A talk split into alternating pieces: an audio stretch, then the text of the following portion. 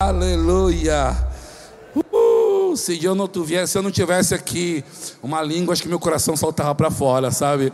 De tão acelerado que está.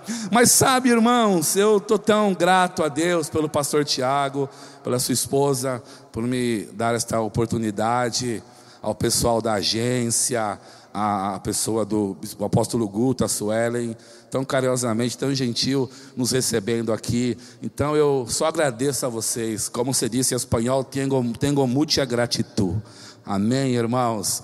Deus é muito bom. Eu estava vendo as bandeiras, como é lindo isso, não é verdade? Uma bandeira é o símbolo máximo de um país. Eu gosto muito de ler Apocalipse 7, versículo 9, à luz de João 3,16, não é verdade? Nós entendemos que os povos, as tribos, as línguas, as nações que se apresentaram diante do trono do Cordeiro, foi resposta à entrega de Jesus ao mundo, não é verdade? Jesus veio e deu resposta à vinda dele, apresentando para Deus povos, tribos, línguas e nações. Eu penso que é tempo de darmos resposta às Américas, meus irmãos. É tempo de darmos resposta a Bíblia diz que a ardente expectativa da criatura está aguardando a manifestação dos filhos de Deus. Amém, irmãos? Então eu sou Alexander Konig, muito agradecido em ver o pastor Aguinaldo. Uma vez fizemos uma cruzada lá em nas Cabedelo, meu Deus, que lindo. Então, eu sou Alexander Konig, casado com Fabiana. Tenho três filhos, Karen, Manuela e Davi. Na verdade, é Karen, Davi e Manuela. Eu sempre inverto, não é verdade? Então, eles estão servindo a Deus. Estiveram conosco no campo missionário. A Karen, na verdade, ela logo em seguida se casou. E o Davi esteve conosco, a Manuela, sendo pé, braço, mão, sabe, servindo a Deus com excelência na igreja. Chegou pequenininha a Manuela, saiu de lá uma mulher, sabe, pronta já para seguir os traços de fé dela, a carreira de fé dela. E eu estava me lembrando aqui, me veio um pouco de saudosismo da minha é, saída do Brasil. E eu me lembrei que eu fui treinado com o pastor Eliezer. Né? Então a gente teve um tratamento de choque lá, sabe? Assim, na verdade, ele forjou nosso caráter mesmo assim, né? Samiro diga, na é verdade, sabe? Foi assim, né? Não é verdade? Fala sério, né? Rapaz, e ele nos treinou muito bem. E eu lembro que eu já estava na itinerância, desde a antiga igreja, eu acabei de fazer o rema. Você sabe quando você faz o rema, você quer ganhar o mundo para Cristo, né?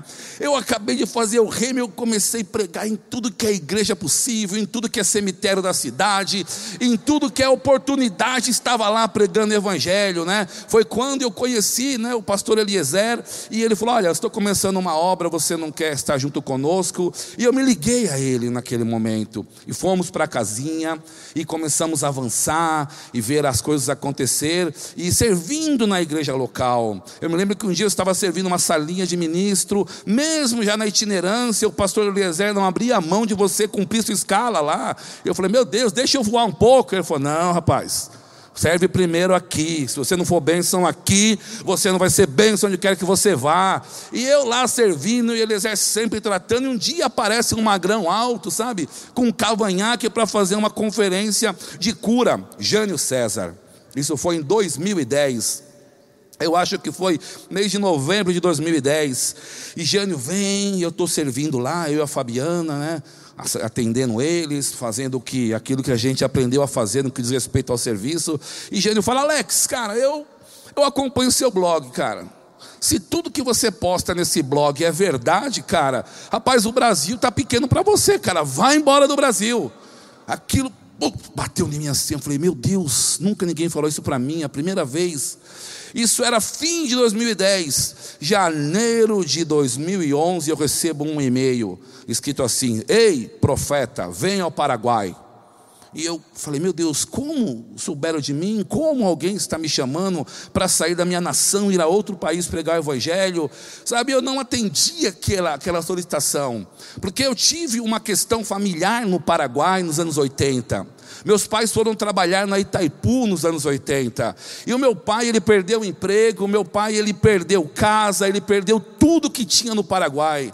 E nós chegamos nos anos 80 de avião no Paraguai e voltamos de busão com uma mão na frente e outra atrás. Meu pai, você imagina, meu pai é europeu, e meu pai é aquele homem, sabe, educado, aquele homem sabe, cheio de valores, ter que arrastar os filhos de volta depois de uma derrota naquele país. Então eu passei 30 anos escutando que o Paraguai não prestava, que eu não podia ir para lá, que lá tinha era fome, tinha desemprego. Então criou-se essa cultura familiar. E quando aquele e-mail chegou, ei profeta, você tem que vir ao Paraguai. Aí os temores da infância todos se levantaram. E eu não aceitei aquele convite de primeira, e logo em seguida veio um outro convite para ir à Argentina ministrar, no mês de fevereiro de 2011, de maneira que em 2011 Deus me tirou, depois daquela palavra que Jana ministrou, Ele me tirou 12 vezes do Brasil para pregar o Evangelho em países de língua hispana. Não me pergunta como, não me pergunta se eu tinha cartão de crédito, dinheiro, não, eu sei que simplesmente as coisas aconteceram. E eu me lembro que um dia nós devemos trazer à memória aquilo que dá esperança, não é verdade? Eu estava em um culto, não adora a Deus, e quem era o pregador da noite era o nosso querido apóstolo Guto. E ele vem perto de mim e ele fala: Alex, Fica tranquilo, está sobre você uma unção que está sobre o Simon. Eu falei, uau, vou pregar como Simon. Ele falou, tranquilo, calma, é uma unção por milhas aéreas, nunca vai faltar milhas aéreas para você. Meu Deus do céu, já viu isso? Unção por milhas aéreas.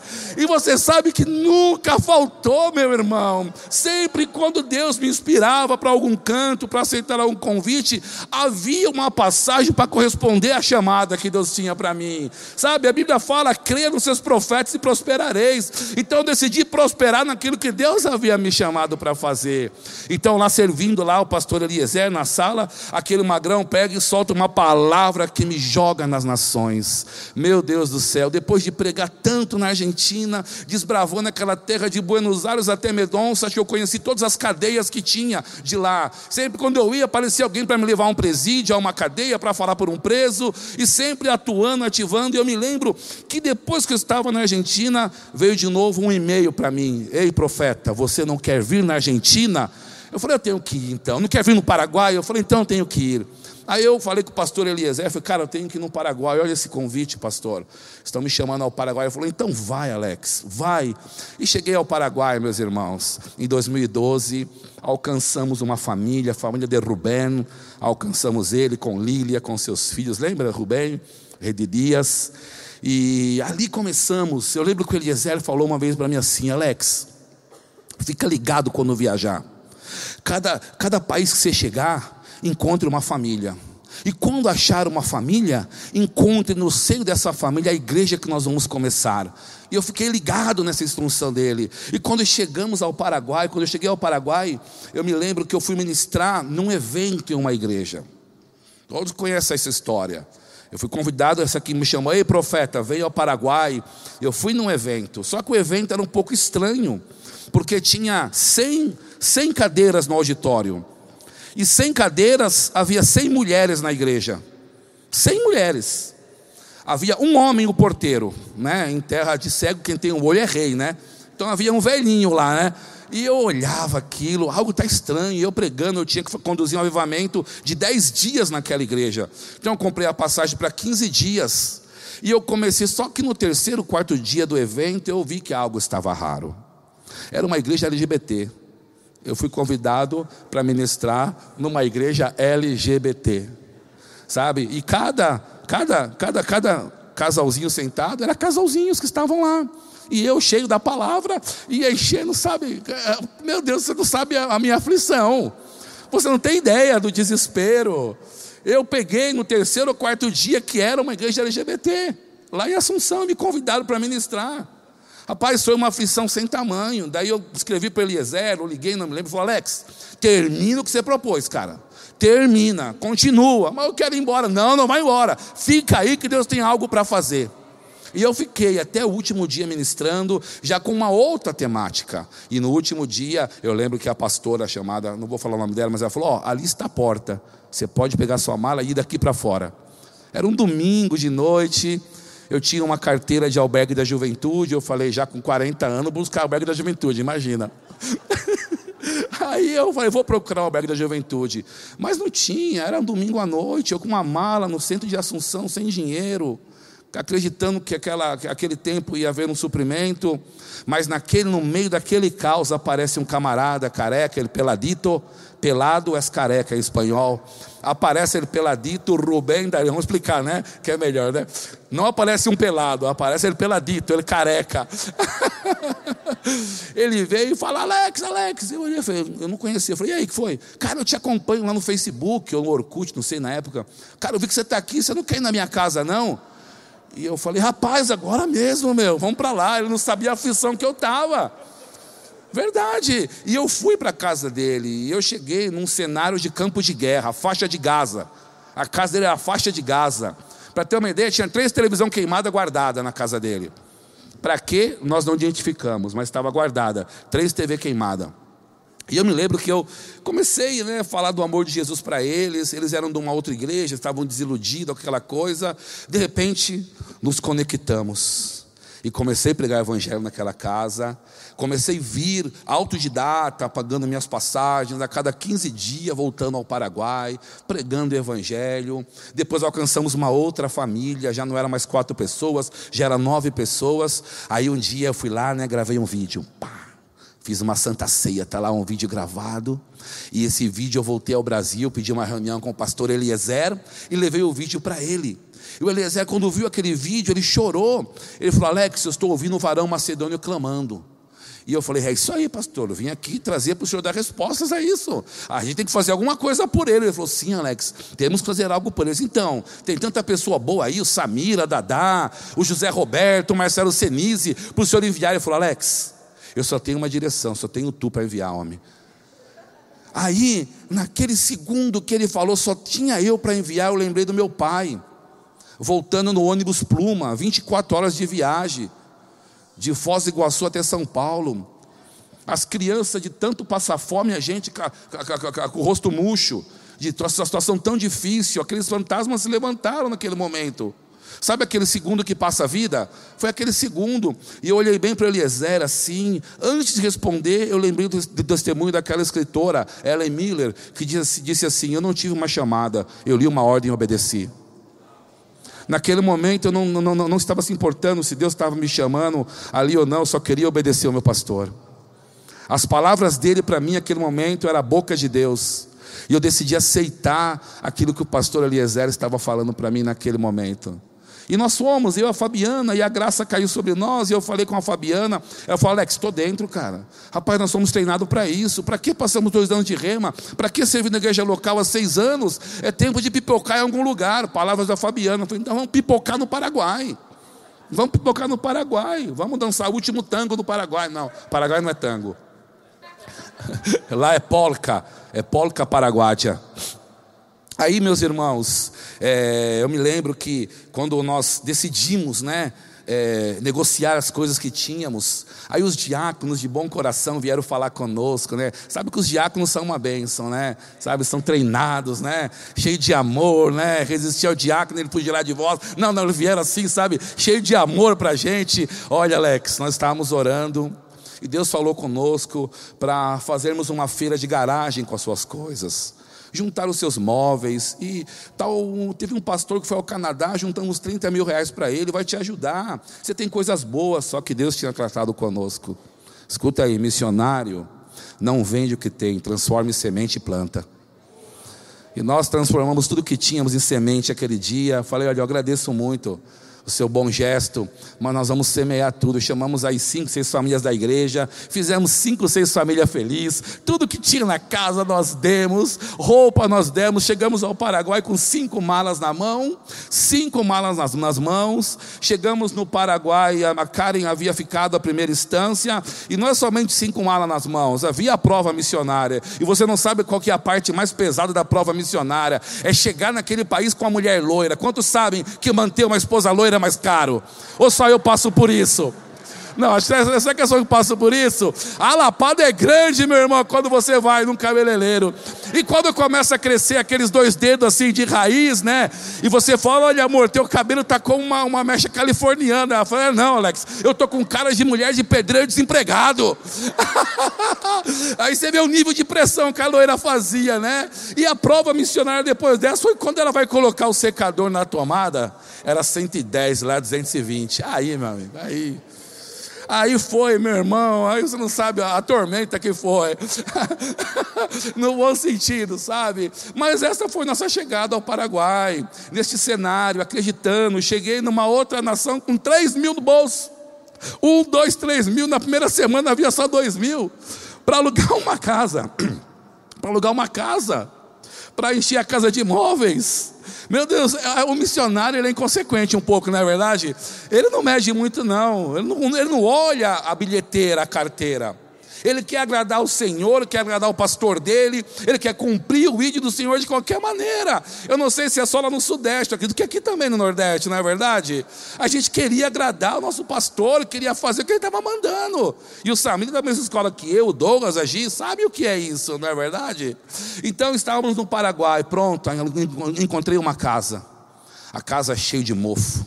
A casa a faixa de Gaza era a casa também, junto com a casa do irmão que começamos os cultos lá. Meu Deus do céu. Então a Fabiana falou: Alex, eu não fico aqui um dia, cara. Já que você me trouxe para cá, se vira. Se vira, bem típico assim, né? E pois bem, encontramos uma casa, alugamos, Samir esteve na casa, não é verdade? Mas a casa também era sem forma e vazia, né, Samir? Meu Deus do céu. Eu, todo sabe, é um sobrado de três andares, só que era numa zona vermelha, meu Deus do céu. Eu aluguei uma casa numa zona de prostituição, você não tem ideia do que era aquilo. Você não tem ideia. A Fabiana queria me matar ali. Meu, não era brincadeira, não. Todo dia que chegava aquela fila no murão da pouca vergonha, sabe? Meu pai que falava que era o muro da pouca vergonha. No muro da pouca vergonha, aquele desfile lá de moda, sabe? Ali realmente eram peladitas que estavam ali, sabe? Meu Deus do céu. E nesse cenário, meu irmão, nós levantamos no nosso interior um amor por aquela nação, sabe? Desenvolvemos um carinho por aquelas pessoas. O de mais precioso que uma nação tem ao seu povo. O missionário não vai mudar a cultura de ninguém. O missionário ele vai agregar, mas ele vai também quebrar paradigmas, meu irmão. Nós vamos lá para levantar o caído. Sabe que a Bíblia diz que os estrangeiros levantariam os muros que foram derrubados, meu irmão. Eu estava lá para levantar os muros caídos daquela cidade. Eu estava lá para fazer a diferença com aquele povo. E um belo dia, em um culto, ministrando a palavra, Poxa, pôr o copo vazio na boca. Eu estava em um culto ministrando a palavra um dia e chegou um rapaz doente, doente. Ele estava, ele tinha, segundo em espanhol, você disse hígado grasso. Hígado grasso seria gordura no fígado ele. E ele estava muito mal, esse rapaz. E ele veio, recebeu a Jesus, ele foi cheio do Espírito Santo aquele dia. E ele, conversando comigo, ele disse que ele havia sido diretor de um presídio em, em Cidade Leste. E eu falei, o que está no teu coração? Ele falou, eu quero voltar de novo. Mas ele estava com depressão, ele tinha. Estava mal a situação dele, sabe? E o doutor Luiz Villagra, na verdade, o Luiz, o Lúcio, nos países de língua hispana, quando você encontra um Luiz, se você quer ser carinhoso, chama ele de Lúcio era o Lúcio. Então, ele foi curado, Deus restaurou a vida dele, e declarando que coisas iam acontecer, de repente, um dia, ele recebe um convite para ser diretor de um, um dos presídios de Assunção. E quando ele chegou ao presídio, quantos sabem que quando uma pessoa ela, é, ela é abençoada, a, a tendência cristã é levar junto aquele que foi o veículo da bênção chegar até ela. E sabe o que ele fez? Ele me levou para trabalhar com ele naquele presídio. Falou, pastor, você tem que estar lá comigo, cara. Eu não vou conseguir sozinho. Lembra que ele estava vindo de um tempo de depressão muito grande. Sabe? E eu mostrando para ele que ele tinha valores que podia compartilhar com aquelas pessoas. Chegamos num presídio, irmão, de 300 pessoas. Conduzimos um avivamento tal que 298 pessoas vieram a Cristo. Um avivamento de quase 100% de aproveitamento. O único homem que não veio a Cristo foi o sicário, o matador de um presidente que houve no Paraguai. Esse homem falou: Olha, eu estou sentado escutando porque a lei manda eu sentar na capelania, mas não quero saber do cristianismo. Mas mesmo assim tinha que vir me escutar ele, porque a lei mandava constituinte que todo preso tinha que se expor a uma capelania. Um outro, eu nem lembro qual foi o tribulado que não recebeu Jesus, eu nem me lembro. Mas teve um dia, meus irmãos, que eu estava lá neste presídio, na capelania, e veio um homem muito grande, alto, forte, Dom Garcete. Não valia, como diz minha mãe, um figo podre, mas devíamos chamar de Dom, Senhor, Senhor Garcete. E vem o Senhor Garcete, eu estou com a capivara dele, vulgarmente conhecida, a folha corrida, conhecida como capivara. Eu estou com a folha corrida em espanhol, você disse expediente. E eu olho lá, e você tem que estar preparado para o que eu vou te dizer. A situação do homem, ele havia matado duas crianças. Não somente matado, violado sexualmente. Escuta, as duas crianças eram seus filhos. E estava lá aquele homem diante de mim sentado. Entenda o que eu vou dizer. A minha vontade como homem era fazer ele sentir dor naquele momento. A minha vontade era, era pular no pescoço dele ali. Em um segundo pensei isso. Em um segundo eu pensei. A minha vontade era correr lá no pavilhão e gritar: Ó, oh, tem um estuprador aqui. Porque sabemos o que acontece quando aparece um estuprador no sistema penal. Mas no segundo segundo, o Senhor vem sobre mim e fala: Alex, não se esqueça do propósito. Não se esqueça do propósito. Naquele momento se descortinou um outro panorama para mim. Eu olhando aquele homem grande, abatido, condenado pela justiça, condenado pelo sistema, condenado por ele mesmo, condenado a cumprir 35 anos de cadeia, mais 10 de segurança máxima, 45 anos numa cadeia. O Senhor fala para mim: ele já está condenado. Não está aqui para condená-lo. E segue aquela ministração interna, naquele segundo e terceiro segundo, naquele segundo e terceiro segundo. Aí de repente de novo vem aquele sentimento. O que ele fez já não importa mais. O que importa agora, Alex, é o que o meu filho fez por ele na cruz. É o que foi feito lá. Lá foi levado essas mazelas. Lá foi levado esse crime. Lá foi levada essa violência. Então, olha somente para aquilo que foi feito. Isso, irmãos, facilitou o meu trabalho prisional. Isso facilitou o trabalho que eu queria. Só que neste trabalho, eu lembrei do outro tribuloso que não recebeu Jesus. Era um brasileiro. E esse brasileiro, nós depois de termos 298 reclusos crente, esse brasileiro me procura, fala assim: Alex, quero trocar ideia contigo. Chega aí, macho. Era cearense ele. Chega aí, macho. Quando eu ouvi falar macho, eu sabia onde que era. Chega aí, macho. Tá vendo aquela granja ali? É minha. Eu tenho aí 200 galetos aí. Está vendo aquela horta ali? É minha. Eu planto mandioca e milho. Está vendo aquela oficina de couro? É minha, o curtume. Ele era dono das empresas do presídio, esse brasileiro. E ele chega para mim e fala assim: Eu estava fazendo um tombamento de pavilhão. Eu estava tombando os pavilhões da pavilhões cristão. Então eu estava remanejando presos de um setor para outro. Ele fala assim: Você tem certeza que você quer me tirar da minha cela, cara? Você tem certeza que você quer me mudar de pavilhão? Naquele momento eu entendi a mensagem. Aí eu soube que o Rosilão, o pastor Rosilão, estava pregando lá com o pastor Gilmar, de Ponta Porã. Eu voei para Ponta Porã e fui lá chorar as mazelas. Ô, oh, pastor, você não sabe? Um preso me ameaçando lá. Eu contei toda a história para ele. O pastor Rosilão falou: Alex, eu vou te falar só duas coisas. Primeira coisa, missionário bom, missionário vivo, cara. Primeira coisa, e eu esperando uma palavra de consolo, não, meu filho, vai, persevera, e pula e dança na minha frente. Rapaz, é um missionário bom, é um missionário vivo. Outra coisa, se você morrer lá, daqui 30 anos alguém vai pôr uma plaquinha com seu nome nos pés de um prédio, cara. Sai desse presídio. Ele falou assim, só que o, o, poder da palavra que ele liberou foi tão forte que uma semana depois não tiraram eu, mas tiraram o diretor desse presídio que havia me colocado lá. E pela liturgia do local, quando se tira um diretor, toda a equipe dele tem que sair. Então, quando tiraram o Lúcio de lá, eu saí junto com o Lúcio. E foi na hora certa, porque aquele cara estava ameaçando de morte. O cara literalmente me intimidou. Eu te conheço, eu sei de onde você é, eu já te vi em rede social. Vai me tirar mesmo daqui? E eu acabei engolindo, né? Aquele cururu, cururu em espanhol é sapo em português, de perna aberta e tudo. E eu saí de lá, meu irmão, missionário bom, missionário vivo. Não é verdade? Eu estou vivo. Meu Deus, você está feliz porque eu estou vivo? Eu estou. eu estou feliz porque eu estou vivo, meu irmão. e eu me lembro que a Fabiana, tadinha, lá comigo, ela orando, intercedendo, preocupada com o avanço da igreja e a gente ganhando famílias, mas a minha casa continuava sem forma e vazia.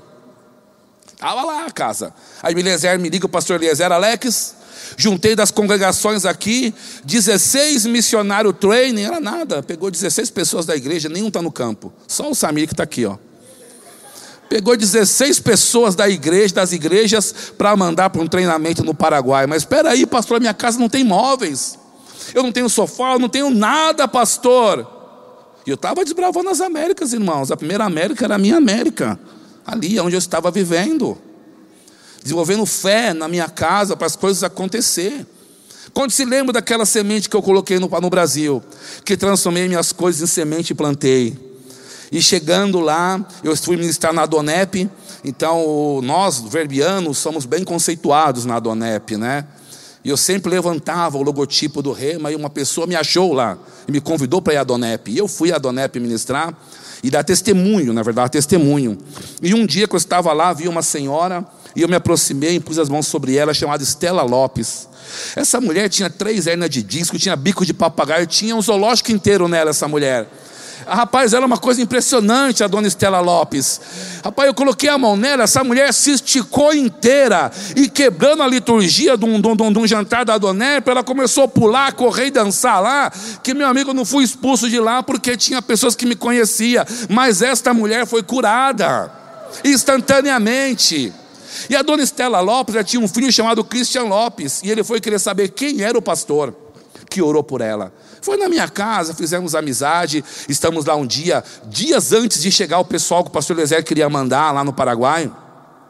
Aí ele chega em casa chorando, ô oh, Alex, rapaz, eu quero falar com você. Eu falei, diga, meu irmão, o que, que houve? Rapaz, vocês têm aqui na sua casa uma coisa que eu não tenho. Eu falei, rapaz, que será que é? Mas minha casa.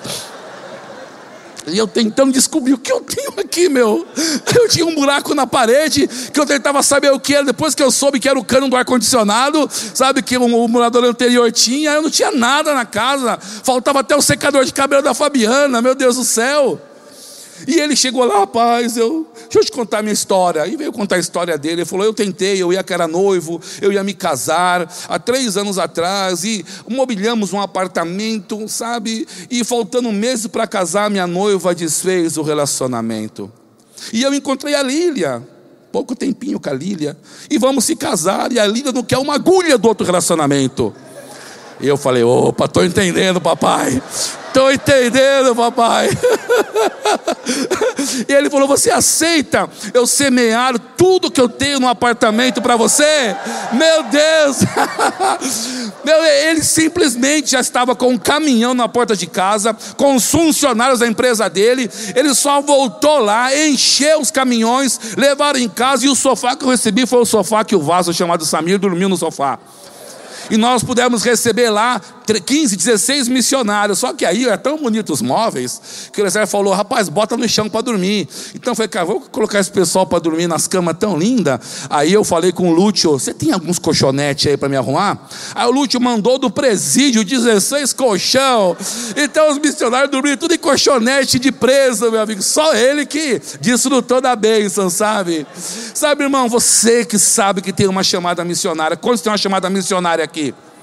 Deixa eu fazer uma pergunta, você não precisa me responder. Você que levantou suas mãos, quantos missionários você mantém?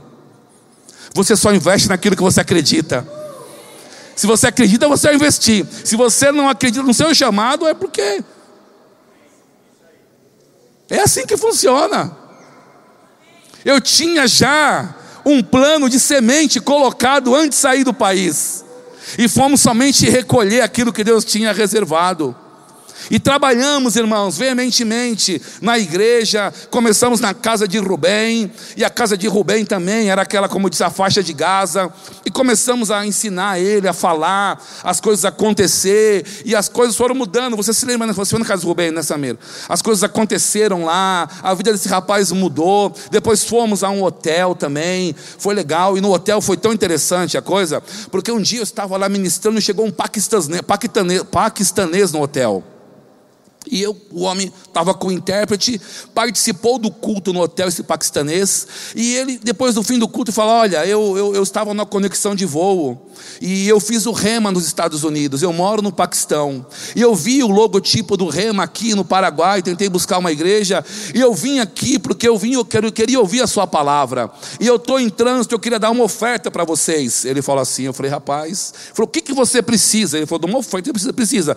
Eu falei, hoje mesmo pagar o aluguel do hotel. Ele foi deixou dois meses pagos de aluguel do hotel. Um paquistanês que havia feito rema nos Estados Unidos passou por lá, deixou essa semente, meu irmão. E quando Luiz Lúcio saiu daquele presídio pequeno, quando você ouviu falar de Jarvis Pavão aqui? Alguém deve ter ouvido. Ele foi notícia esses dias aqui no Brasil. Ele ofereceu um milhão de dólares para alguém matar o presidente do Paraguai. Eu evangelizei, evangelizei esse homem, Jarvis Pavão. Eu preguei o evangelho para ele. E quando o presídio não comportava mais um traficante daquela estirpe lá, eles precisavam de um diretor que fosse pulso firme para tirar. Jarvis Pavão era conhecido como príncipe alemão na cadeia. Ele não tinha uma cela, ele tinha dois cômodos com a, as melhores mobílias que você pode pensar. Para entrar na, na, no corredor que tinha celas, tinha um preso com uma, um, um, computador que tirava uma fotinho da sua cara, com hora, re, hora marcada para falar com Jarvis Pavão. Sabe? E precisava de Luiz Vilhagra, o Lúcio, com força, um ex-militar, para chegar lá e remover esse homem da posição que ele estava. E assim foi. O diretor, é, o, o, ministro da Justiça, tirou o Luiz de lá, do, do presídio pequeno, debaixo de uma palavra que Rosilão deu para mim em Campo Grande. Olha como Deus fez todo o esquema, verdade? Tirou ele de lá colocou no presídio Tacumbu, chama-se Tacumbu, tem um documentário Netflix do Tacumbu, sabe? E lá o Luiz, eu estou um dia, ele não havia me falado, foi da noite para o dia que ele foi para esse presídio. Eu estou em casa vendo televisão, a Karen assim, pai, não é Luiz ali não? Na televisão eu olhei e falei, oxe, é ele mesmo. Ele estava indo tirar o Jarvis Pavão daquela cadeia para mandar para a cadeia especializada, sabe? Então Deus fez todo um movimento. E o que o Luiz fez? Me chamou de novo, Alex, você tem uma vaga aqui. E ali já não foi somente para ser uma capelania. Deus estava enviando recursos para que eu pudesse ser mantido naquela nação. Eu ganhava um salário na época de 3 milhões e 500 mil guaranis, que daria 3 mil reais para ir para o presídio das 8 da manhã às 2 da tarde. Sabe para que fazer? Ganhar almas, meu irmão. Evangelizar pessoas sabe? É testemunhar de quem Cristo era. E as coisas foram acontecendo, fomos ganhando espaço, alcançando pessoas. E um dia veio um dos diretores de um pavilhão e me entrega um pavilhão chamado Pavilhão Libertar. Falou, pastor, nós vimos o que aconteceu lá no outro presídio de Esperança. O senhor não quer assumir esse pavilhão? Um pavilhão com 1.100 pessoas. 1.100 pessoas recebendo essa palavra da fé, 1.100 pessoas sendo impactadas com o poder do Evangelho. Houve uma estatística lá neste presídio, pelas juntas missionárias, de que cada, 8, cada 10 pessoas batizadas lá, 8 pessoas eram debaixo dessa mensagem da fé que nós pregamos. E um dia eu estava ministrando nesse pavilhão, havia caído um, um senhor boliviano chamado Dom Marcos Roca. E ele caiu, ele fez um acordo financeiro e colocaram ele nesse pavilhão, que lá tem disso, acordo financeiro, para ficar no pavilhão cristão. E ele entrou no pavilhão cristão, Dom Marcos Roca. E eu estou pregando lá no presídio, eu sempre coloco fotos nas redes sociais. E no fim do culto ele vem para mim e fala assim: Rapaz, eu estava de olho fechado te escutando. Eu lembrei que quando eu puxei uma cadeira nos Estados Unidos, tinha um programa de rádio de Kenneth Reagan, que você fechava o olho, as palavras que você falava pareciam as mesmas palavras que eu escutava nos Estados Unidos.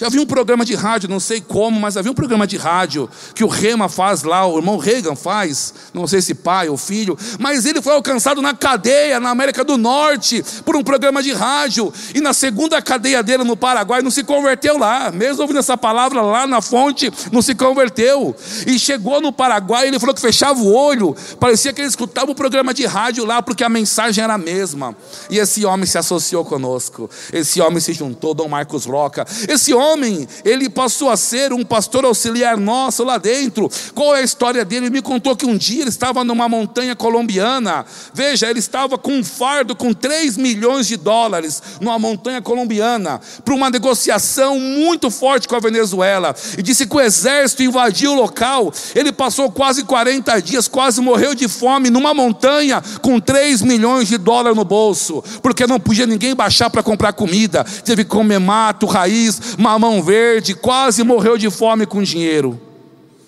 Imagina a situação dele. E estava lá preso no Paraguai. Ele fala assim: Pastor, do Paraguai eu conheço só a pista de pouso e a cadeia, porque ele caiu com 1.700 quilos de cocaína lá. Conhecia a pista de pouso e a cadeia. E nós alcançamos esse homem com a palavra. Esses dias eu mandei uma foto para Fernanda, da agência, estava Dom Marcos Roca, boliviano, estava é, o colombiano comigo, um cucho, os colombianos você chama de cucho. Estava um cucho comigo e um paraguaio, só gente boa do meu lado.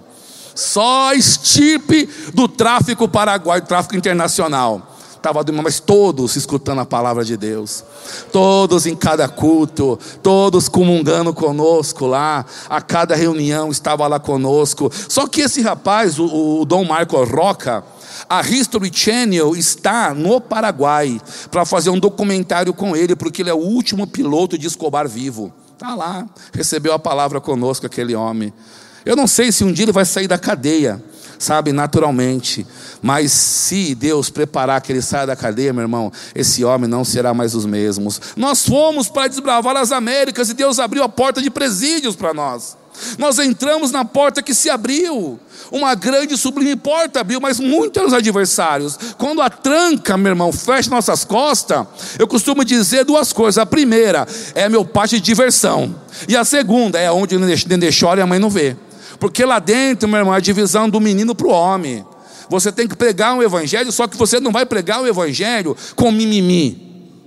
Você não vai pregar o evangelho com luva de pelica, delicadinho, não, não. Você tem que ser mais brabo que os brabo, tem que ser mais macho que os machos, tem que ser mais grosso que os grossos. Porque se você for com mimizinho, meu irmão, o sistema te engole. Ah, Alex, você é muito grosso lá. Eu era mesmo. Eu era mesmo. Eu me expus a tantas unções violentas aqui, porque eu não podia ser violento lá. Fala sério. Quando o maneco olha pra gente assim, com aquele olho assim, meu irmão, rapaz, todo macho se treme. Não tem como, não é verdade? Quando Herênio levantava a mão, misericórdia. Então eu falei, pai, eu passei para essa escola, então tem que ser igual aqui. E sabe de uma coisa? Funcionou. Pessoas se achegaram a Cristo no ápice do trabalho, um outro pavilhão foi entregue para nós, pavilhão Remar. Já aí fazíamos com um peruano, Dom Pepe. Não um Pepe legal daquele desenho, não. Somente Dom Pepe. E ali trabalhamos, alcançamos pessoas de maneira que o Evangelho está sendo pregado no Paraguai.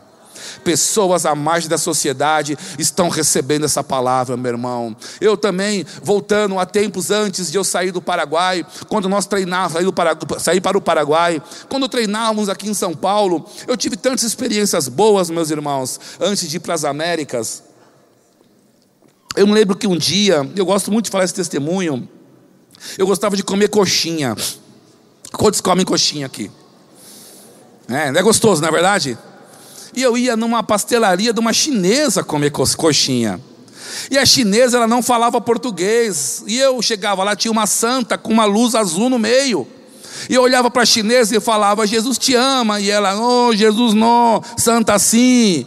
E eu voltava na outra semana para comer coxinha. E eu, Jesus te ama. Ela, não, Jesus não, santa sim. E ela só sabia resistir a Jesus não. Toda vez, toda vez. E eu percebi que a minha pregação estava infrutífera já. Então eu descobri a SGM, Secretaria Geral de Missões, em São José dos Campos. Pega o bizu, pessoal da agência. Eles fazem panfleto em todos os idiomas que tem no mundo. E eu mandei um, na época, acho que foi carta, não sei, e-mail, contando a situação com essa chinesa. E passou um mês, dois meses, não lembro bem, chega uma caixa em casa. Com panfleto, Evangelho de João, em dois idiomas, mandarim e cantonês. Chega na minha casa. Aí eu voltei para comer coxinha. Ah, meu irmão, mas eu voltei com a, com a ferramenta correta. Aí quando eu cheguei naquela, naquela pastelaria, e eu pedi uma coxinha, ela já sabia que era eu, ela me olhou e eu falei: Jesus te ama. Antes dela falar Jesus não, eu puxei um panfleto em mandarim e entreguei na mão dela. E quando aquela mulher olhou aquele panfleto, ela se calou por alguns segundos, você via nitidamente o olho dela mareado com lágrimas. E eu não sei, irmão, se aquele, aquelas palavras em mandarim transportou ela a uma memória afetiva que levou ela talvez à aldeia dela, à cidade dela, fez ela lembrar do pai dela. Eu não sei, meu irmão, mas eu sei que algo aconteceu aquele dia com aquela mulher. Eu não voltei mais para comer coxinha, porque eu entendi que o meu papel havia terminado lá. Oh, pena que eu não comi mais coxinha, era tão boa, sabe, meu irmão? Mas à luz do que ocorreu com aquele etíope eunuco que recebeu a palavra, que retornou à terra dele já cheio da palavra por meio da pregação daquele evangelista chamado Filipe, eu não sei, meu irmão, ah, se um dia é tardar a vinda de Jesus e eu, eu passar os portões celestiais, eu tenho certeza que eu encontrarei chineses dizendo para mim: obrigado porque você evangelizou aquela mulher. Obrigado que você acreditou, buscou métodos, ferramentas, maneira de levar o Evangelho. Se essa mulher voltou para a terra dela, pregando o Evangelho, eu sei que haverá uma colheita, meu irmão. E assim nós podemos fazer na América do Sul, meu irmão. Desbravar. E a minha pergunta é: quem está disposto a ir? Quem quer gastar o tempo na missão transcultural? Como Simon uma vez me disse, chegar num país, passar uma semana num mercado local, só para sentir os odores, para ver o que as pessoas vestem, para ver a comida que as pessoas comem. Quem quer gastar esse tempo num segundo, num terceiro idioma? Quem quer tirar o filho pequenininho da casa para levar para outro país, para chegar numa segunda e na quarta estar tá na escola para estudar sem saber o idioma?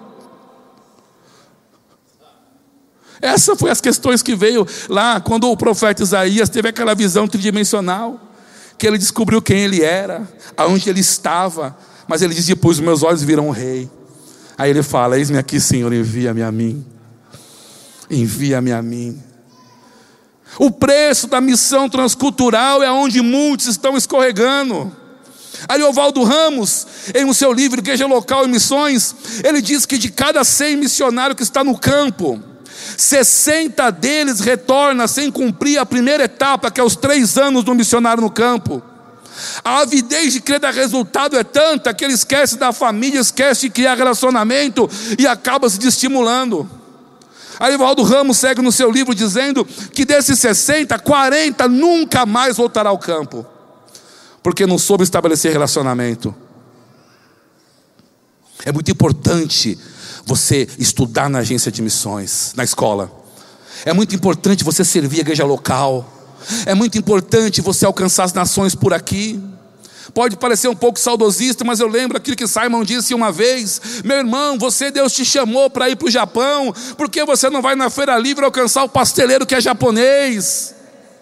Deus te chamou para ir para a Itália, vai alcançar o dono da pizzaria que é italiano. Meu Deus, alcança as nações aqui, se prepara, treina, cria estrutura para poder ir. Ah, mas você não criou estrutura nenhuma. Eu fui com a cara e a coragem. Eu obedeci só uma ordem. Eu obedeci só uma ordem e fui. Amém, meus irmãos. Aleluia, aleluia. Disse aquela escritora: Eu não tive uma chamada, eu li uma ordem. Ide. E eu obedeci. Eu somente obedeci. Sabe, irmãos, não faça muita matemática, não. Não faça matemática, não. Ó, oh, três contos cheguei no Paraguai. Primeira semana, dois contos. É loucura. Não é não, irmão. É a chamada te levando mais longe. É aquilo que Deus te mandou fazer, te impulsionando a não olhar o tamanho do gigante. Mas hoje mesmo eu corto sua cabeça e jogo no mato. Aleluia. Louvado seja Deus, aleluia. Eu te confesso que eu tinha tanta coisa para ler aqui, para falar, para pregar. Meu Deus do céu, meu Deus do céu. Mas quanto sabe que um dom ministerial é um presente para a igreja, não é verdade? Deus levantou o cinco dom ministerial como um presente para a igreja. Deus tem me chamado no ofício de evangelista desde que eu me conheço por gente. E aí tenho atuado, trabalhado, e os dons e milagres foi uma marca no Paraguai.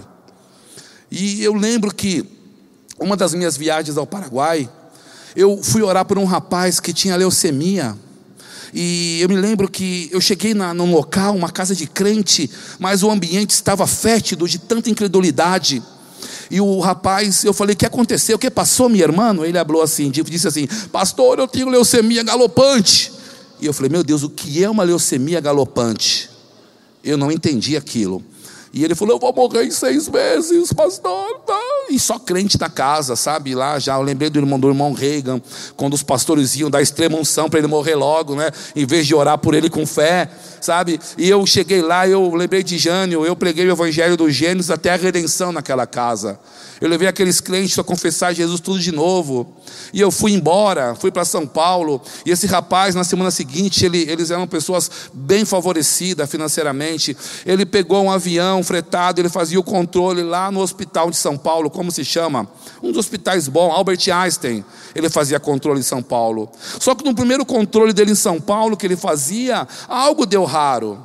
Porque o médico falou: vamos refazer nossas análises com você. Porque está uma divergência aqui nos, no, nas, nas plaquetas, nos números, eu não sei dizer o que é. Mas eu vou dizer uma coisa: passando um ano mais ou menos, eu estou caminhando em Assunção com Fabiana, com Manuela, com Karen, com Davi e uma irmã da igreja. Tem um homem que começa a me olhar de longe, um cara. Ele me olha, me olha. Eu falei, rapaz, esse cara está paquerando minha filha. Só pode ser. E o cara olhava, olhava, de repente ele veio e falou: Você é o pastor Alex? Eu falei, eu sou, por quê? Já estava bravo já, porque o cara estava me perseguindo com o olhar. Eu sou, por quê? E aí? Ele falou: Rapaz, você um dia orou por mim, eu estava doente, eu fui curado.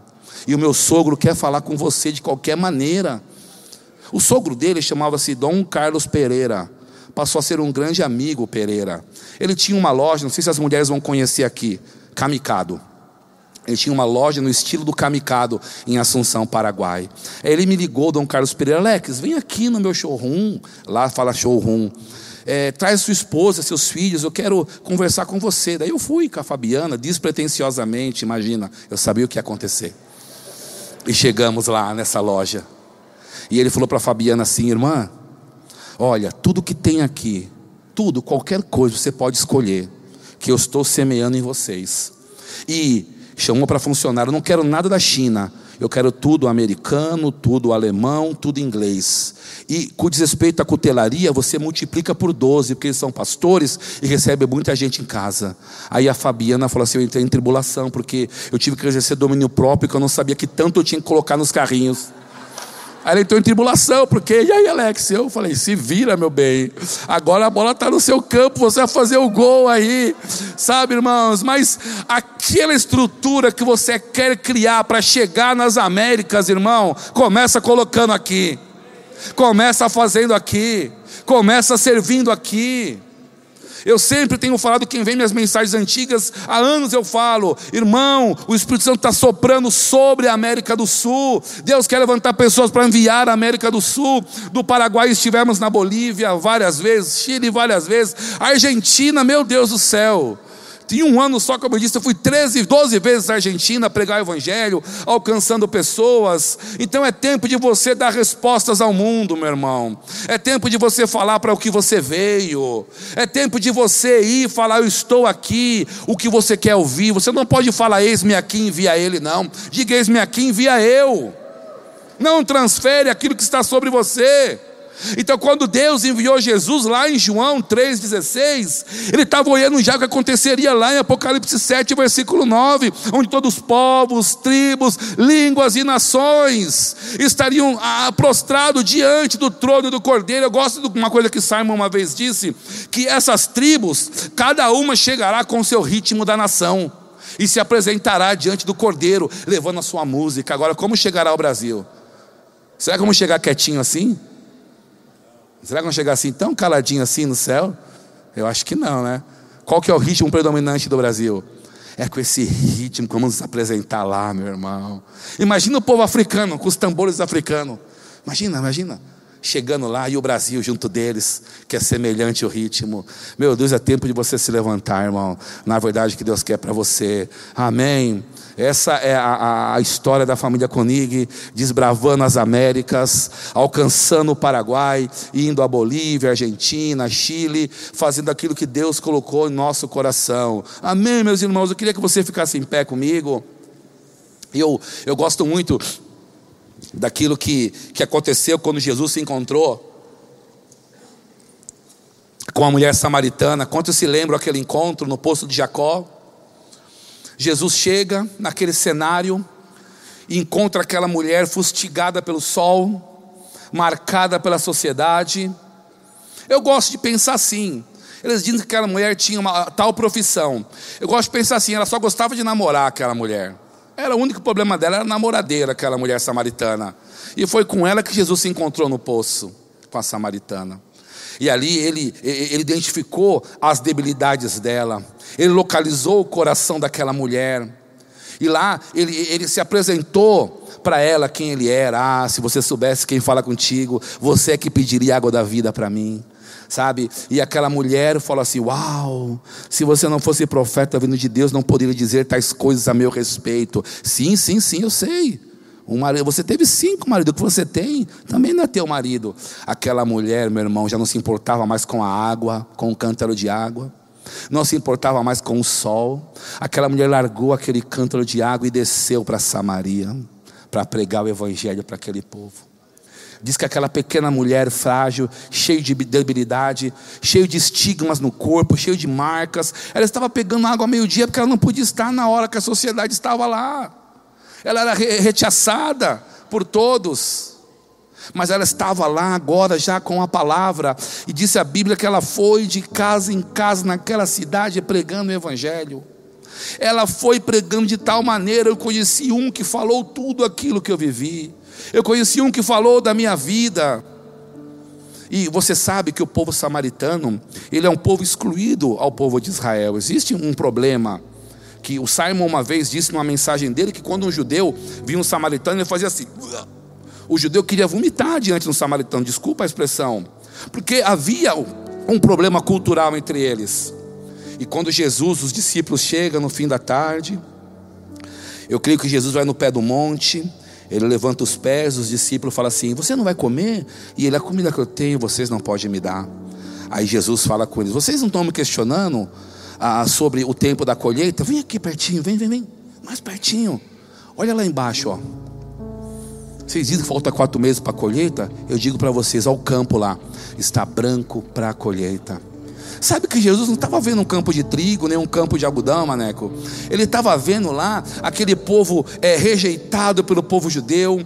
Ele estava vendo aquele povo sofrido, aquelas mulheres trabalhadas na vida, todo com uma toga branca, com um turbante branco, porque um samaritano, quando chegava perto de um judeu, ele colocava sua toga branca e o turbante branco para dizer: Eu estou purificado já. Olha, você pode falar comigo. Eu já não sou mais aquela imundícia que você pensava que eu era, sabe? Então, quando Jesus aponta para baixo, olha lá está seu campo branco.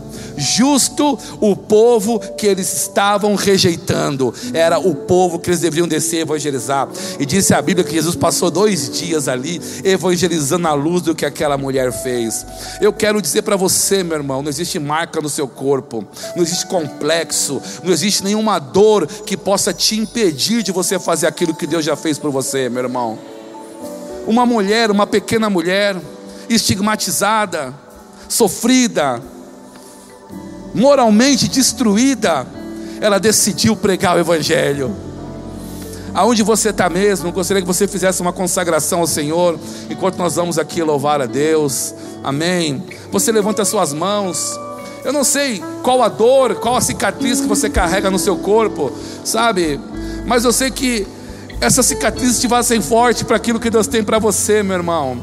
Eu lembro de vovó que ela tinha um facão que ela batia na árvore de tempo em tempo para fazer machucado no tronco da árvore. Eu perguntava, vovó, para que isso? É para a árvore ficar mais forte. Cada golpe que ela dava cicatrizava, a árvore ficava mais gorda, meu irmão. Sinta-se fortalecido hoje. Aquela mulher não tinha possibilidade alguma de fazer nada, mas ela fez. E aquela pequena menininha chamada May, quantos conhecem ela? Meu Deus do céu. Típica família americana, loira, olhos azuis. Aquela menininha nasce com a pele morena, com os olhos cor de jabuticaba. A família rejeita, por que uma pessoa morena numa família de loiros? E aquela menininha May cresce naquela família, um passarinho fora do ninho. E aquela menina vai para a escola bíblica e um dia a professora fala: Olha, tudo é possível ao que crê. E a menininha, é verdade. Sim, se eu orar, Deus pode mudar a cor da minha pele para ser igual a cor da pele de papai e mamãe. A professora, sim, pode sim. E aquela menininha orou aquele dia com a professora da escola bíblica. E quando amanheceu no dia seguinte, ela correu para o espelho. A primeira decepção dela como criança, a pele estava morena. Cada dia, diz a história da menina chamada May, cada dia era um suplício, porque ela queria ser como papai, mamãe, como os irmãos, mas a pele dela era morena, bem morena, os olhos eram como jabuticaba, e papai mamãe loiros, os irmãos loiros, mas aquela menina decidiu vencer o preconceito familiar, vencer suas barreiras pessoais, foi para a escola bíblica, e na escola bíblica ela se candidatou para ser missionária na Índia. E ela foi para a Índia, essa menina, e foi trabalhar na Índia, e começou, criou um orfanato, e a menina chamada já uma mulher, começou a rebanhar crianças para esse orfanato. E juntando crianças e crianças, um dia uma turba hindu vem para pegar a americana que estava comprando crianças. Na cabeça dessa turba tinha que encontrar uma loira americana grande que eles iriam prender, arrastar e levar. Mas entraram no orfanato e não havia uma loira de olhos azuis, mas estava uma menina chamada May. Ei, Deus te aceita como você é. Essa menina venceu as barreiras dela. E quando o diabo quis subjugar ela no campo missionário, não encontrou ela, porque buscava uma loura e estava uma morena. Eita, Deus conhece os tempos, as estações. Ele quer te colocar em situações que você nem imaginou. A menina chamada bem venceu preconceito, venceu dificuldade, venceu a dor do abandono, a dor da rejeição. E essa menina decidiu fazer aquilo que Deus tinha para ela. Eu te, eu te oriento hoje a se consagrar, a se entregar ao Senhor e aceitar a chamada dele para você. Hoje é o seu dia. Ah, louvemos ao Senhor.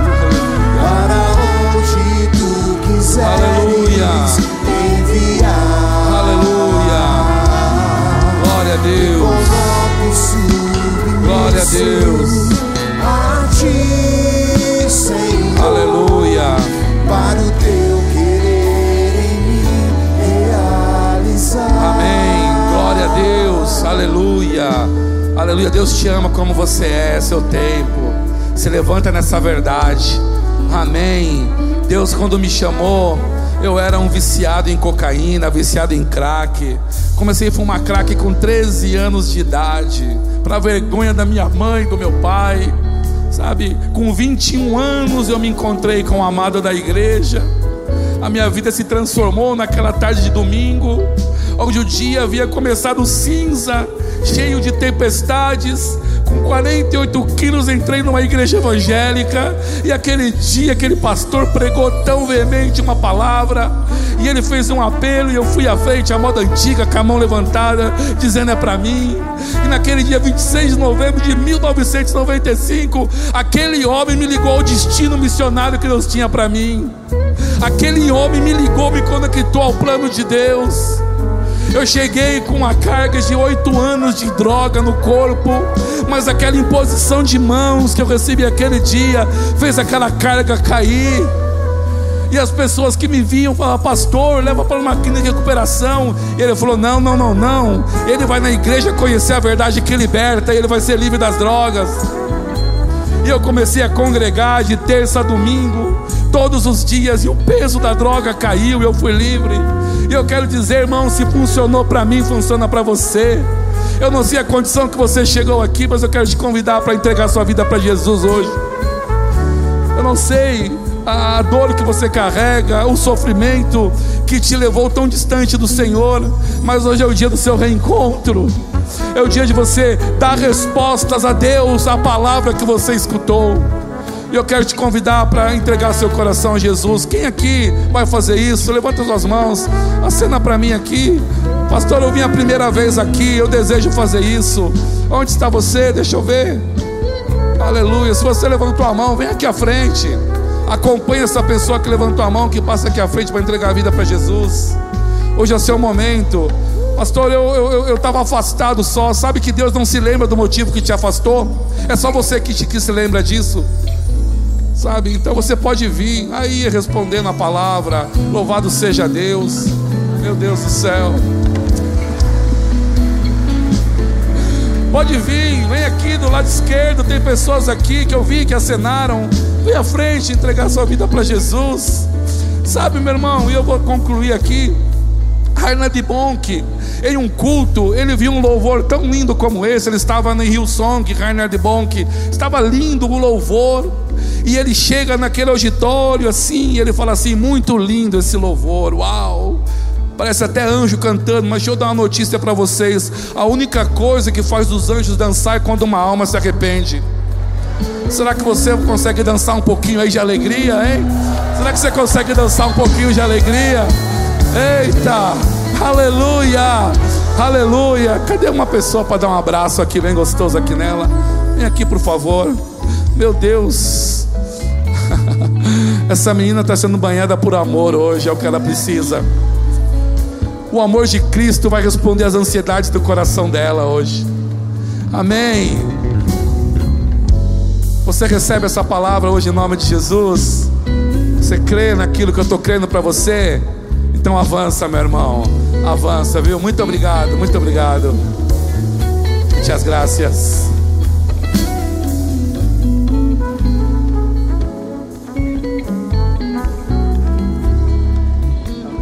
Obrigado, Alex.